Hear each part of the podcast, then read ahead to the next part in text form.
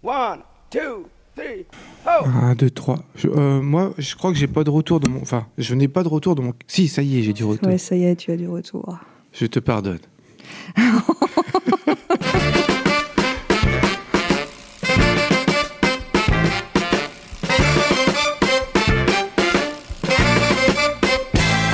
Salut tout le monde, vous écoutez Pause Vélo, c'est l'épisode numéro 164 et on le consacre au tout dernier, à l'ultime Pro Vélo Info, puisque Pro Vélo Info c'est le, le magazine de Pro Vélo suisse et c'est le magazine francophone, roman. Et ils ont décidé de faire un seul magazine. Alors ça sera en français pour la, la partie francophone, puis en allemand pour la partie germanophone, mais ça sera exactement le même contenu. Ça économise du boulot pour tout le monde et c'est très bien. Ça va Anne? Ça va et toi? Bah ouais, euh, heureux, épanoui, tout va bien, je suis en train de réfléchir. Non mais non, ça va, ça va. T'es venu en vélo au studio? Ah bien sûr, je suis venu en vélo au studio. Oh la vache. Et pourtant il neige. Hein. Oui, beaucoup de courage. Moi je suis venu, je t'avoue, je suis, je suis venu en train, donc je suis venu à pied. Je n'ai pas de vélo pliant encore pour faire ça. Une émission qui va être très remplie, plusieurs chroniques. On va avoir Dame Julie, on va avoir Mort Africa, on va avoir une lecture de Quentin, et on va même reprendre Xavier, Xavier qui a fait une chronique sur l'éclairage et qu'on n'a pas pu diffuser à l'émission dernière, qu'on va diffuser aujourd'hui. On commence tout de suite avec Dame Julie. Est-ce que Anne, tu connais le GPS drawing? GPS... Ah oui, c'est quand on fait des petits dessins à l'aide de son GPS, genre pour déclarer son amour à sa belle, on fait un petit cœur ou des choses comme ça. Eh ben c'est ça, des petits ou même des grands dessins. C'est Dame Julie.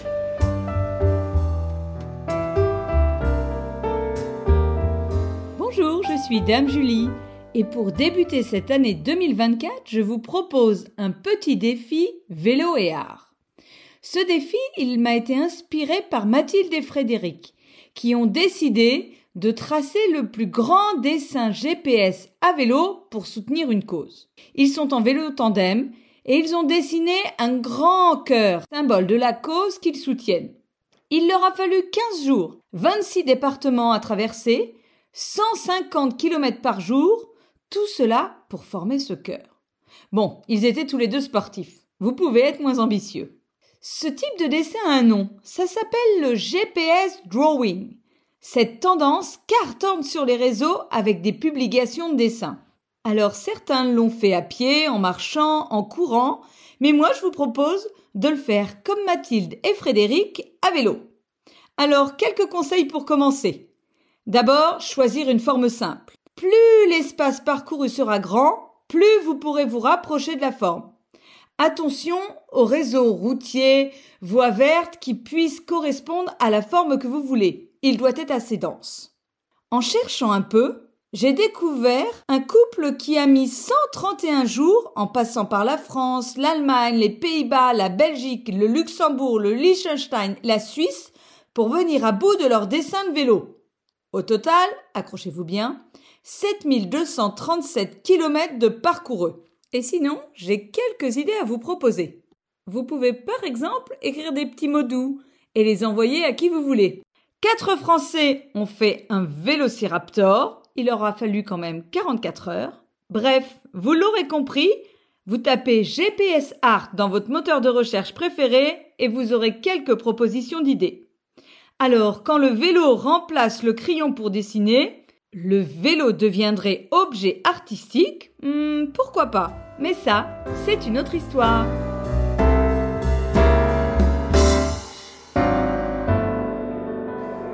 Voilà pour le GPS drawing de Dame Julie. Alors, est-ce que tu connais la ville de Bâle, Anne? Bâle en Suisse? Oui, je connais la ville de Bâle en Suisse. Eh bien, Bâle, c'est la ville la plus cyclable de Suisse. L'Ouvema a relevé les chiffres d'une enquête de mobilité en Suisse, une enquête qui a été euh, étalée sur 55 000 personnes, donc on peut dire que c'est quand même quelque chose de précis. Et en 2021, 7,9% des déplacements ont été réalisés à vélo en Suisse. C'est un peu mieux que lors de la précédente enquête en 2015, où il y avait seulement 6,9, donc 1% euh, d'augmentation, mais si tu, prends la part modale, euh, c'est quand même déjà pas mal. mais euh, c'est quand même, ça reste loin derrière les Pays-Bas. Tu, sais de, donc je, te répète les chiffres 7,9% de déplacement à vélo en Suisse. Tu sais combien c'est aux Pays-Bas? Allez, un petit 25%. 30%. Ah, Et je pense que le Danemark, c'est à peu près pareil. Alors, Bâle occupe la première place et ses habitants se déplacent désormais davantage à vélo, 21%, qu'en voiture, 18%. Donc ça, c'est beau. C'est quand même largement en avance par rapport aux autres villes, aux autres cantons suisses, puisque si Bâle est à, plus de 20%, bah, euh, la deuxième ville, deuxième canton, Berne, ils sont à 11 11-12%. Mhm. Après, toutes les autres villes, euh, elles sont autour de ça. Donc, qu'est-ce qui explique que Bâle soit euh, aussi cyclable? Mais C'est surtout la politique, des gars qui en veulent, des gars qui imposent les choses. Ah oui, c'est pas parce que Bâle est tout plat et qu'il n'y a pas une seule colline, c'est sûr. Ah, alors il y a ça, mais on peut dire que Genève, c'est exactement la même chose. C'est vrai que Bâle est la ville la plus plate de Suisse, mais on peut compter aussi Genève, Genève qui est en queue de peloton quand même. hein. Même si c'est euh, dans les cantons francophones, c'est quand même pas mal, mais euh, on voit en fait, quand on regarde ça, qu'il y a une grosse différence entre les langues. En fait, dans la partie germanophone, on fait beaucoup plus de vélo que dans la partie francophone, et c'est la même chose en Belgique. La partie flamande où euh, ça parle hollandais, bah, ils font beaucoup plus de vélo que la partie wallonne où ça parle français. Alors d'importantes différences donc s'observent. Alors c'est dû à quoi? C'est pas au climat. Par exemple, le, canton du Tessin, qui est plus beau, bah ils font pas plus de vélo. Ils sont aussi en queue de peloton. Euh, c'est pas dû aux politiques, puisque le niveau national, la, politique est la même. C'est dû à aux volontés locales, en fait, euh, donc quelque part culturelles. Il s'agit d'une question de volonté politique, puisque les cantons germanophones ont réduit la place de la voiture de manière précoce. Ils sont vraiment énervés avec les zones 30, les zones de rencontre, les infrastructures cyclables. Les romans sont que de peloton, mais pourquoi? Parce qu'il y a un gros manque de volonté. L'article se conclut de façon positive. En fait, ils sont en queue de peloton parce que ils en gardent sous la pédale. En fait, ils ont une marge de manœuvre et puis tac au dernier moment, ils vont dépasser tout le monde. On va Mhm. dire que c'est ça. Ouais, c'est ça. Eh ben, je te propose qu'on parte en Afrique maintenant avec notre chroniqueur qui remonte l'Afrique à vélo à la rencontre des low-tech. Et il arrivera d'ici euh, quelques années. On lui souhaite bon courage. Xavier de Mort Africa.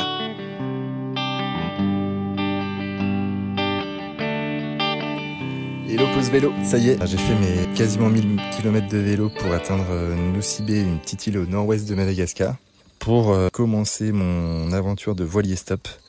L'objectif numéro un, c'était d'abord de trouver un endroit où dormir sans frais. J'ai réussi à poser ma tente sous la maison d'un contact, d'un contact, d'un contact, pour rester quelques jours euh, près du port. Euh, J'arrive tout content à la marina pour trouver un bateau. Alors je savais que c'était pas, je suis pas du tout dans la bonne période parce que c'est la saison des pluies mais j'avais pas le choix et on m'avait dit que je pouvais toujours trouver. Je vais à la marina, pas de bateau qui rejoint le continent. Je vais à l'agence maritime euh, qui a tous les contacts des personnes qui arrivent et qui sortent euh, du port. Bon, ils sont pas très aidants, mais euh, je reste deux heures à l'agence. Je prends tous les dossiers, je les ouvre un par un. Soit euh, un coup de bol, il y a les mails, soit la plupart, euh, bah, il y a rien du tout, aucun contact, à part leur nom et prénom. Donc je prends les mails et les noms prénoms, je les cherche sur Facebook, je leur envoie un message. J'envoie plein de messages. Et euh, je passe mon temps à me balader près des, lieux où je vois au loin des bateaux. Je dis aux hôtels euh, voilà, que moi je cherche un bateau euh, pour rejoindre le continent. Donc là, je pense que maintenant, après 4-5 jours de recherche, il y a toute l'île qui est au courant qu'il y a un, un Français qui cherche une embarcation pour le continent. Pour l'instant, les réponses que j'ai reçues, c'est surtout des gens qui vont vers Mayotte. J'attends la réponse de deux options là qui pourraient partir éventuellement soit vers la Tanzanie, soit vers l'Afrique du Sud au mois de février. Donc je croise les doigts pour que ça marche. Allez, ciao ciao On est toujours en train de regarder ce qu'il y a dans le dernier Pro Vélo Info. Et toi, Anne, tu as choisi un article. Je suis gentil quand je dis tu as choisi. En fait, je t'ai imposé un article. je suis vraiment un sale type. Sur la critical mass. Oui, alors tu es effectivement un très sale type. Euh, J'adore cette émission. euh, oui, sur euh, la Vélorussion ou la critical mass. En fait, je vais vous expliquer un tout petit peu euh, l'aspect histoire de, de la Vélorussion et puis qu'est-ce que c'est exactement. Parce que, comment dire, dans mes discussions avec un peu tout le monde sur la Vélorussion, il y a beaucoup de perceptions de choses un peu très militantes, un peu pas violentes, mais presque. Ouais, Alors le, que le logo, c'est un point levé Voilà. quand même. hein. Alors qu'en fait, si vous êtes déjà allé dans une Vélorussion, c'est tout l'inverse. C'est quelque chose de très festif, de très chaleureux. euh, les gens chantent, euh, etc. Donc c'est pas vraiment une manif euh, euh, tradie française où tout le monde hurle. hein, c'est pas ça. Bah, sauf les automobilistes autour. Ouais, mais encore que avec la masse de cyclistes qu'ils ont en face, ils ils s'écrasent un tout petit peu. Ils sentent bien qu'ils sont pas. Voilà, ramène-moi les gars. là. La Vélorussion, en fait, c'est un rassemblement festif de cyclistes qui n'est pas organisé par qui que ce soit. Donc, en fait, c'est tous les derniers vendredis du mois dans les villes où ça a lieu, mais on- Il n'y a pas forcément une décision dans, quelle ville ça a lieu. C'est les gens se rassemblent et décident de rouler ensemble.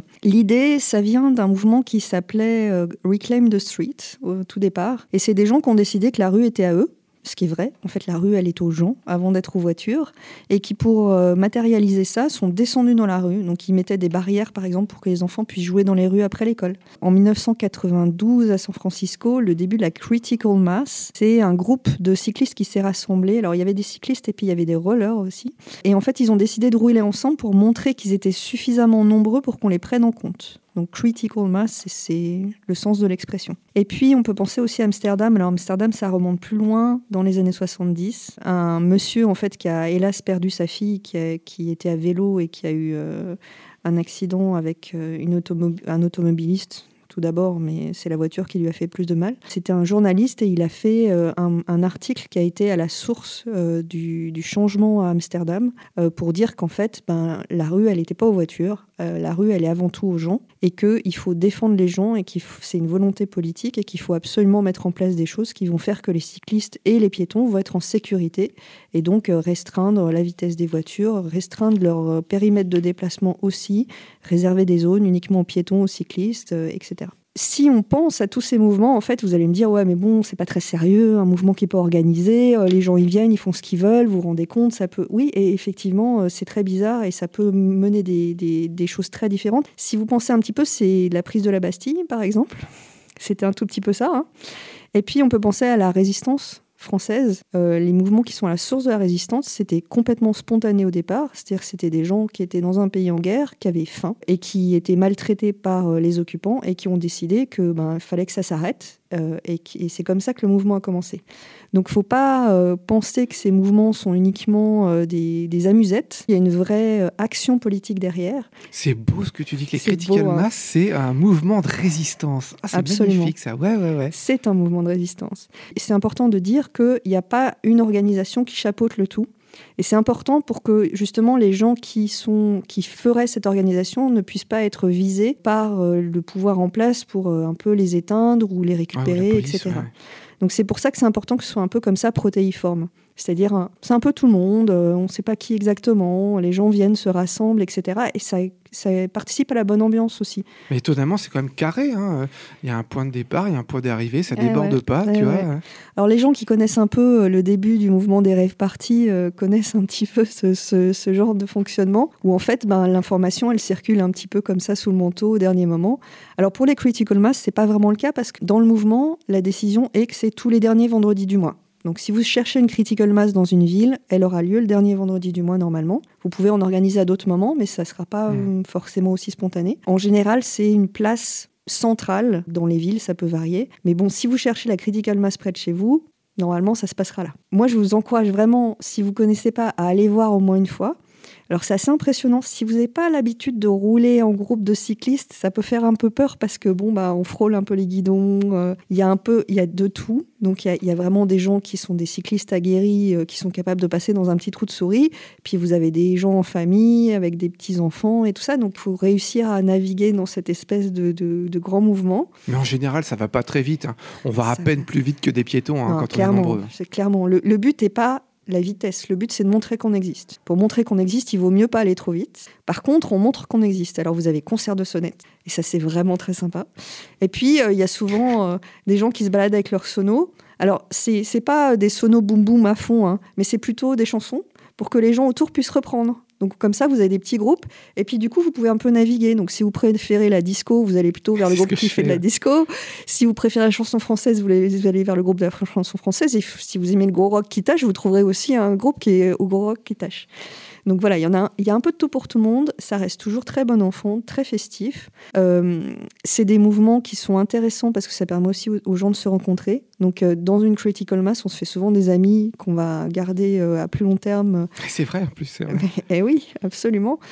Et puis, cette expérience d'être sur la voie publique, d'être que des cyclistes, et comme ça d'avancer en groupe, et d'observer que en fait, le trafic s'adapte à vous. Oui. Bah, surtout, ils s'adaptent. C'est-à-dire que vous vous rendez compte, bah, les voitures, finalement, bah, elles vont pas forcer sur un groupe. Euh, quand il y a un groupe de 300 cyclistes qui s'amènent, la voiture, n'a pas forcé au milieu. Et ça, ça fait du bien. Parce que du coup, au lieu d'être tout le temps euh, celui qui va se tasser, qui va se pousser, qui va devoir faire attention, bah là, vous, êtes, vous existez, vous êtes euh, tranquille, vous avancez. Et puis souvent, bon, allez, on va pas se mentir, les cyclistes, la bière, tout ça. on a le droit, on a le droit. on a le droit. Ça finit souvent autour d'un verre. Ça peut finir assez tard aussi. Donc euh, voilà, si jamais vous connaissez pas les critical mass ou les vélorussions, donc vélorussion par révolution, mais vélorussion, mais c'est quand même un peu la même chose, je vous invite à vérifier dans les villes autour de vous le dernier vendredi du mois ce qui se passe et d'aller y participer. Chaque personne participe au mouvement, chaque personne construit la Vélorussion. C'est beau, et c'est encore mieux quand il fait beau. Hein. Je me rappelle une Vélorussion à Lausanne. Euh, en plus, c'était euh, après le, tout premier confinement, là, bien sévère. Et il y avait, donc, ça faisait un moment que plus personne ne faisait de fêtes, de machin. Mm. Euh, alors là, c'était festif. Tu avais l'impression, tout le monde se croyait dans un festival. Donc ça, si vous avez l'occasion de faire ça, c'est génial. je te propose, Anne, qu'on continue à regarder ce qu'il y a dans le Pro Vélo Info. C'est une lecture de Quentin sur le vélo outil d'intégration. L'année dernière, plus de 2400 réfugiés mineurs non accompagnés sont arrivés en Suisse. Parmi ces jeunes, 5 Afghans qui ont depuis appris à connaître le pays en le parcourant à pied et à vélo avec leurs enseignants. Âgés de 17 ans, Nakibullah, Popal, Edzarullah, Ayatullah et Najibullah ont traversé principalement à pied les quelques 6000 km de distance les séparant de notre pays. À leur arrivée, ils ne savaient ni lire ni écrire. Quelques mois plus tard, établis à Aesh, Bâle, ils ont mené ensemble un projet peu commun pour de jeunes réfugiés. Parcourir la Suisse à vélo et en marchant. À l'origine de l'idée, leur enseignant de la classe d'intégration de langues étrangères, Gerhard Weber. Avec lui, les élèves ont parcouru 320 km d'Aesch à Bellinzone, en traversant le Jura et les Alpes, et gravi jusqu'à 9000 mètres de dénivelé. Une véritable prouesse et des souvenirs marquants pour ces cinq adolescents. Découvrir la Suisse en planifiant les itinéraires.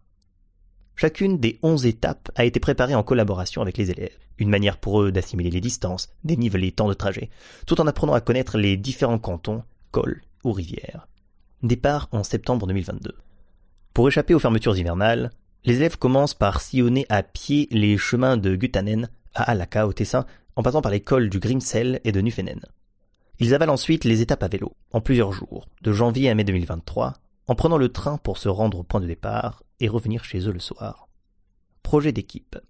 Pour arriver en Suisse, les jeunes Afghans avaient été livrés à eux-mêmes. À l'opposé, une excursion à vélo en groupe est un projet d'équipe. Ils s'attendent les uns les autres et roulent ensemble, si possible à la même vitesse. Ils font ainsi la précieuse expérience de la confiance mutuelle, pas toujours évidente pour les réfugiés selon leur vécu. Le voyage est aussi l'occasion de se familiariser avec la culture helvétique et d'apprendre à parler allemand les jeunes discutent avec d'autres cyclistes et randonneurs, randonneuses qui, comme eux, parcourent le pays. Le vélo pour s'émanciper. À bicyclette, les jeunes réfugiés se sentent à la fois libres et en sécurité. Ils peuvent désormais se déplacer de manière plus autonome. J'ai appris qu'en Suisse, contrairement à l'Afghanistan, les vélos ont un rôle et une place dans la circulation, racontait Zaroula. Quant à Ayatollah, il sait désormais qu'il peut suivre les lignes jaunes peintes sur la route ou les panneaux rouges des pistes cyclables. Les jeunes constatent tous que rouler à vélo en ville et en périphérie est plus simple que se trouver dans une voiture, un tramway ou un bus. Ils ont remarqué que l'exercice physique est bénéfique. Le vélo aide à réduire les tensions, en particulier sur le plan émotionnel. Les élèves qui se rendent à l'école en vélo sont aussi plus attentifs en classe, plus sensibles et plus agiles dans leurs réflexions et leurs apprentissages. Le long chemin de l'intégration. Les jeunes Afghans sont répartis dans différents programmes de transition. Certains sont proches d'un pré-apprentissage, d'autres suivent des formules mixtes alliant pratique professionnelle et enseignement scolaire. C'est très important pour assimiler leur deuxième culture, explique Gerhard Weber. L'enseignant est très fier de ses élèves et continuera à suivre leur parcours même quand ils ne seront plus dans sa classe. Il prendra à nouveau en charge un groupe d'apprenants récemment arrivés, mineurs et non alphabétisés, et les emmènera à vélo vers l'intégration. Par Anne Bernasconi.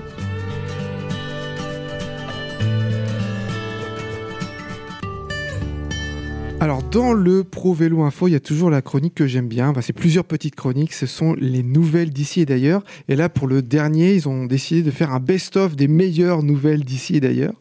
Et euh, on voit qu'en janvier 2010, ils nous informaient que les transports en commun en Wallonie, donc c'est les transports en commun de Belgique, eh bien, ils avaient décidé d'intégrer le vélo pliant dans leur abonnement mensuel. Donc c'est pas seulement euh, les bus et puis les, trains. Ils disaient aussi vous pouvez euh, prendre un vélo pliant en supplément dans, euh, dans les transports en commun. Euh, c'est un vélo euh, livré par les, les transports en commun. Je trouve que c'est une superbe initiative. Je ne sais pas si ça a perduré. On apprenait aussi que Le service hospitalier danois a comparé les espérances de vie entre cyclistes et non-cyclistes. Et la différence est sidérante. Anne, je te pose la question. Combien de temps supplémentaire un cycliste vit-il par rapport à un non-cycliste? Tu vas halluciner. Je vais halluciner. Je, je, sais pas, dirais trois ans. En effet, comparé aux non-cyclistes, les cyclistes du quotidien vivent en moyenne 7 ans de plus. Sept ans. Sept années. Impressionnant. Tu te rends compte, les gens qui se déplacent en voiture tous les jours, ils perdent 7 années par rapport à nous. 7 années. Et en plus, ils sont en moins de bonne santé, quoi. 7 années. Toronto. Alors Toronto, eux, ils ont euh, inventé. C'était en 2010 aussi. hein, Ils ont inventé un nouveau logo. euh, les militants de Toronto, c'est euh, un vélo et à la place des routes, à des points d'interrogation. En fait, c'est bah, c'est pour signaler des endroits où bah, la piste cyclable, elle, elle s'arrête dangereusement. Paf, d'un coup, t'as plus rien. Et combien de fois, dans combien de villes, on a des pistes cyclables, des infrastructures, puis tout à coup, bah, tu peux plus pédaler, tu te retrouves au milieu de nulle part.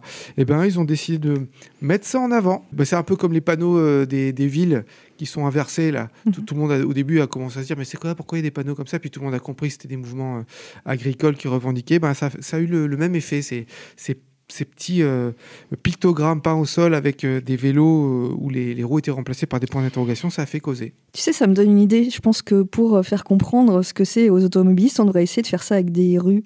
En fait, à un moment, dans la rue, tu mets, je sais pas, un grand carré de moquette où tu mets interdit de rouler pour les voitures Ouais. et tu regardes leur réaction.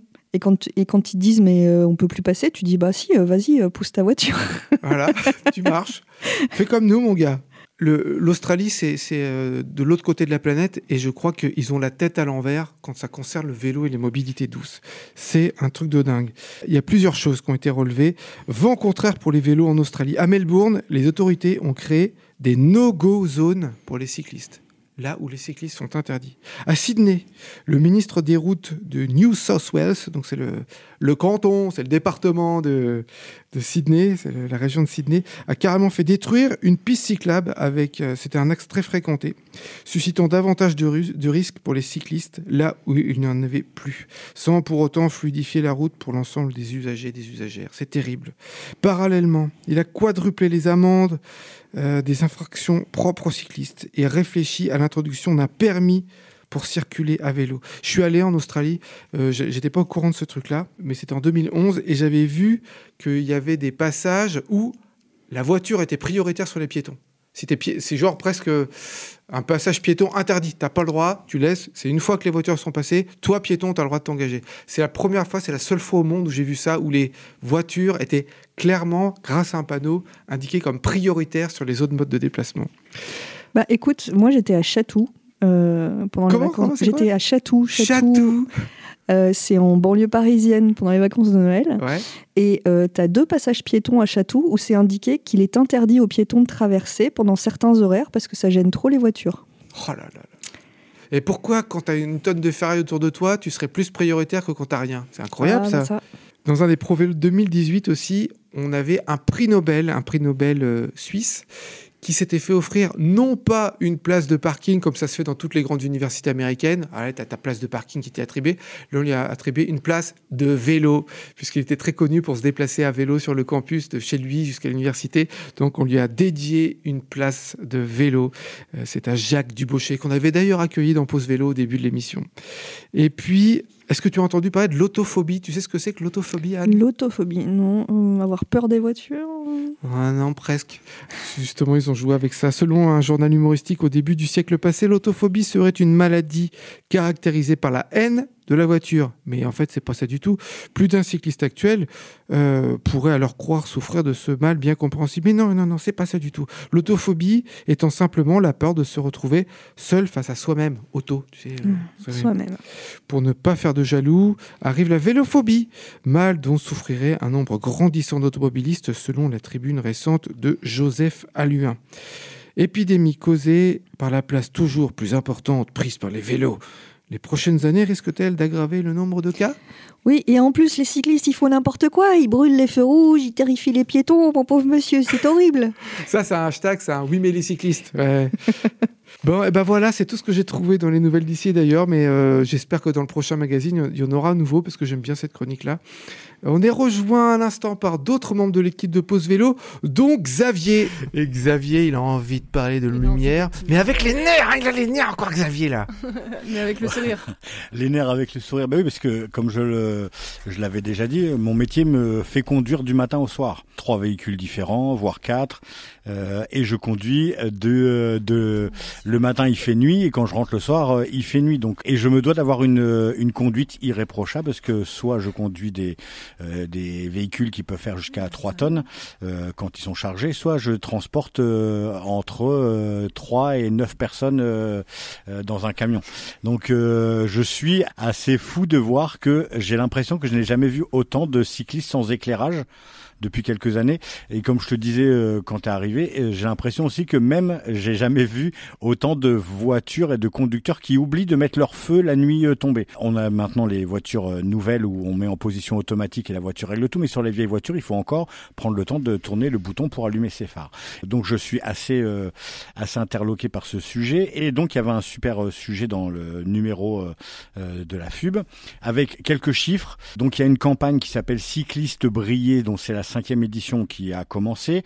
Moi j'aimerais bien euh, voir des retombées de ça. Je suis à, à regarder autour de moi les écrans, les, les, les trucs et j'ai pas encore vu de, de, de choses qui qui m'incitent à. Enfin cette campagne elle a pas encore de visuel donc j'ai hâte de voir. En fait des chiffres en 2018 une célèbre assurance pour ne pas la citer MMA avait euh, des données qui disaient que 43% des cyclistes étaient correctement équipés. 43%. Oh c'est moins de 1, de 2. Et puis en 2023, il y avait l'Oxygène qui a fait une nouvelle étude. Et là, on est remonté à 69%, ce qui est déjà plutôt pas mal.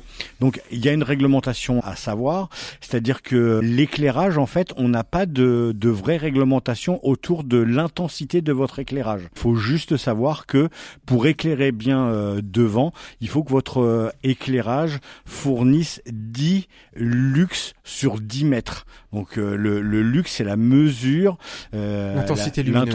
euh, lumineuse par rapport à une distance. Et le lumen, eh ben, ça montre à quel point votre euh, éclairage est euh, lumineux en fait. Donc il n'y a pas de, de vraies règles à part qu'il faut respecter ce 10 lux euh, sur 10 mètres et à l'arrière il n'y a pas besoin d'éclairer, c'est juste être vu. Donc plus c'est lumineux, mieux c'est. Ensuite, ce qu'il faut savoir, c'est qu'il y a quand même des euh, chiffres à faire attention, notamment si vous faites du vélo urbain ou hors agglomération, puisque en ville, s'il y a de l'éclairage public, vous n'avez pas besoin de d'éclairer vraiment, alors que dès que vous passez euh, hors agglomération et qu'il y a moins d'éclairage, alors là, il faut quand même penser à une lampe qui fait du 200 lux sur 10 mètres, quoi, quelque chose comme ça. Donc, il faut quand même euh, un éclairage avant qui porte loin. Il, la FUB propose une série de tests. Alors, dans l'article, il y a que trois, euh, trois objets qui sont représentés, mais il y a un lien qui vous permet d'aller voir tout l'éclairage qui a été testé depuis et euh, le chiffre qui, euh, les chiffres qui m'ont euh, que j'ai retenu,